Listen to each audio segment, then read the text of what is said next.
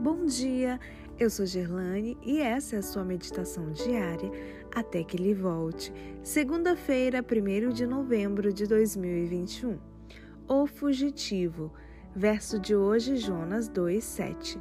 Quando dentro de mim desfalecia a minha alma, eu me lembrei do Senhor e subiu a ti a minha oração no teu santo templo.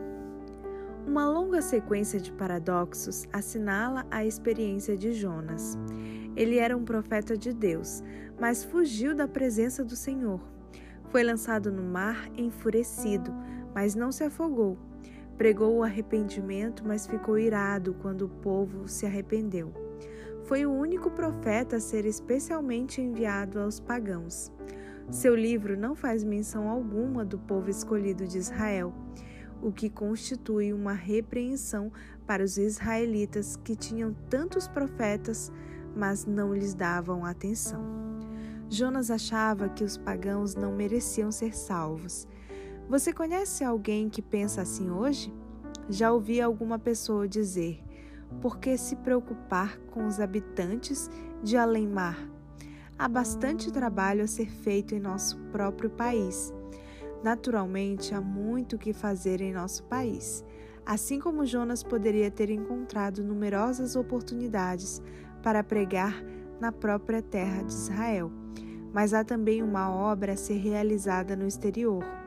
O importante é estar disposto a efetuar a obra de Deus onde quer que ele indicar. Jonas fugiu numa direção, mas Deus recomendou que ele fosse em outra. Sua viagem foi dispendiosa, tanto em valores materiais como humanos. O preço de sua passagem não foi pequeno. Sua rebelião custou aos proprietários do navio a carga que transportavam. Houve também o trauma da tripulação.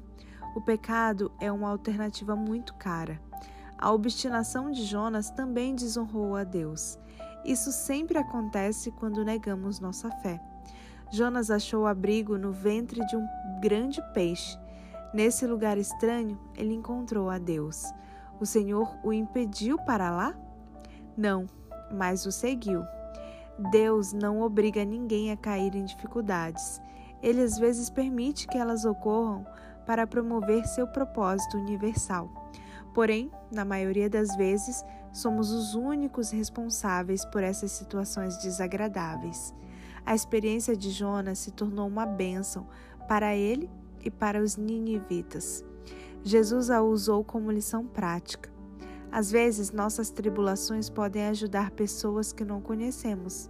No entanto, isso só será possível se confiarmos em Deus e cooperarmos com Ele.